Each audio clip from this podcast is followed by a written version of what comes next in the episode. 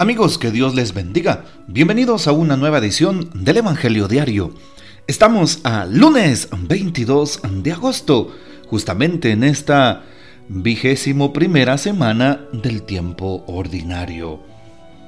Hoy recordamos y celebramos en la liturgia de la iglesia a la Santísima Virgen María Reina. Y por eso utilizamos el color blanco dentro de la liturgia. En cuerpo y alma gloriosos, la Virgen María aparece en la Asunción como el logro supremo de la redención. Pero ella, que es toda hermosa, también es todopoderosa, pues, eh, pues es la madre de aquel cuyo reino no tendrá fin. Por este motivo, desde hace muchos siglos, el pueblo cristiano la aclama por reina suya, soberana y mediadora de la gracia, la memoria obligatoria de María Reina fue instituida por el Papa Pío XII en el año de 1955. Recordamos hoy el quinto misterio glorioso. María es coronada como reina y señora de todo lo creado. María sigue acompañando a su pueblo, sigue estando cerca de sus hijos, sigue intercediendo ante Dios, sigue defendiéndonos de todo mal, especialmente librándonos de Satanás, del maligno enemigo. Pidamos pues a nuestra Madre que esté siempre con nosotros, que nos proteja con su manto de amor y que siga intercediendo por nuestras almas. Tomamos para hoy el texto bíblico del Evangelio según San Mateo, capítulo 23, versículos del 13 al 22. En aquel tiempo Jesús dijo a los escribas y fariseos, Hay de ustedes escribas y fariseos hipócritas, porque les cierran a los hombres el reino de los cielos. Ni entran ustedes ni dejan pasar a los que quieren entrar. Hay de ustedes escribas y fariseos hipócritas, que recorren mar y tierra para ganar un adepto, y cuando lo consiguen lo hacen todavía más digno de condenación que ustedes mismos. Hay de ustedes guías ciegos que enseñan que jurar por el templo no obliga, pero que jurar por el oro del templo sí obliga. Insensatos y ciegos. ¿Qué es más importante, el oro o el templo que santifica al oro? También enseñan ustedes que jurar por el altar no obliga. Ciegos, ¿qué es más importante, la ofrenda o el altar que santifica la ofrenda? Quien jura pues por el altar, jura por él y por todo lo que está sobre él. Quien jura por el templo, jura por él y por todo aquel que lo habita. Y quien jura por el cielo, jura por el trono de Dios y por aquel que está sentado en él. Palabra del Señor, gloria a ti Señor Jesús. Bien que podemos afirmar sobre el texto bíblico que se nos da sobre todo en este día. Si nos damos cuenta, hoy tomamos los famosos ayes de Jesús, las imprecaciones de Jesús contra los escribas y fariseos que tenemos en este texto según San Mateo. Continuamos con el capítulo 23. Y en varias ocasiones se repite la misma frase. Ay de ustedes escribas y fariseos hipócritas. Así es, Ay de ustedes, escribas y fariseos hipócritas. Y en repetidas ocasiones Jesús dice también esta frase. Y más adelante les dice, insensatos, ciegos. Y así los trata precisamente Jesús. Esos ayes de Jesús son lamentos que salen de lo profundo de su corazón al ver aquella incoherencia, al ver su trato tan desleal con los demás, al ver su falta de conversión, al ver su falta de confianza y de fe, porque no creen que Jesús sea el Mesías, no lo logran reconocer. Tienen como un velo en sus ojos. Y por eso Jesús empieza a em, manifestar estos famosos ayes. ¿Sí? Esa falta de confianza. No reconocen en Jesús al Hijo de Dios, al Mesías, al enviado, al Redentor.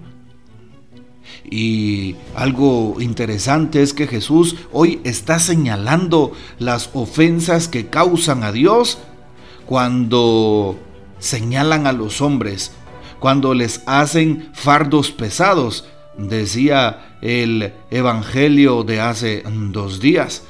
Así es. Y también los escribas y fariseos que tratan de convertir a alguien, pero les imponen tantas cargas que lo hacen digno de condena. También hoy los trata como guías que son ciegos, como guías que son inoportunos, porque juran por el oro y saben que es más importante el templo que el oro. Y muchas veces quieren que los demás les paguen impuestos y no les dan el espacio de cercanía, no defienden los derechos de su pueblo, sino más bien se van apropiando de aquello que no les pertenece. Hoy muy bien podría aplicarse esta cita bíblica para las autoridades de este tiempo, y no solo en Guatemala, sino en el mundo, que explotan a su pueblo, que tratan de ver sus propios intereses, que no les importa el bien común, o la verdad, o la justicia hacia el prójimo, o pues equitativamente pues distribuir todos los bienes. No, y por eso Jesús les denuncia. Y por eso hoy a través de la palabra denunciamos todo aquello que no vaya a favor de Dios y de la persona humana. Así como se oye. Lo mismo está pasando con ese sistema totalitario en Nicaragua. Y por eso oramos por la iglesia en Nicaragua y le pedimos al Señor que nos ayude a tener auténticas, auténticas em, maneras de actuar, auténticos principios y una recta intención. Que actuemos movidos por esa recta intención desde el amor a Dios, desde el amor al prójimo.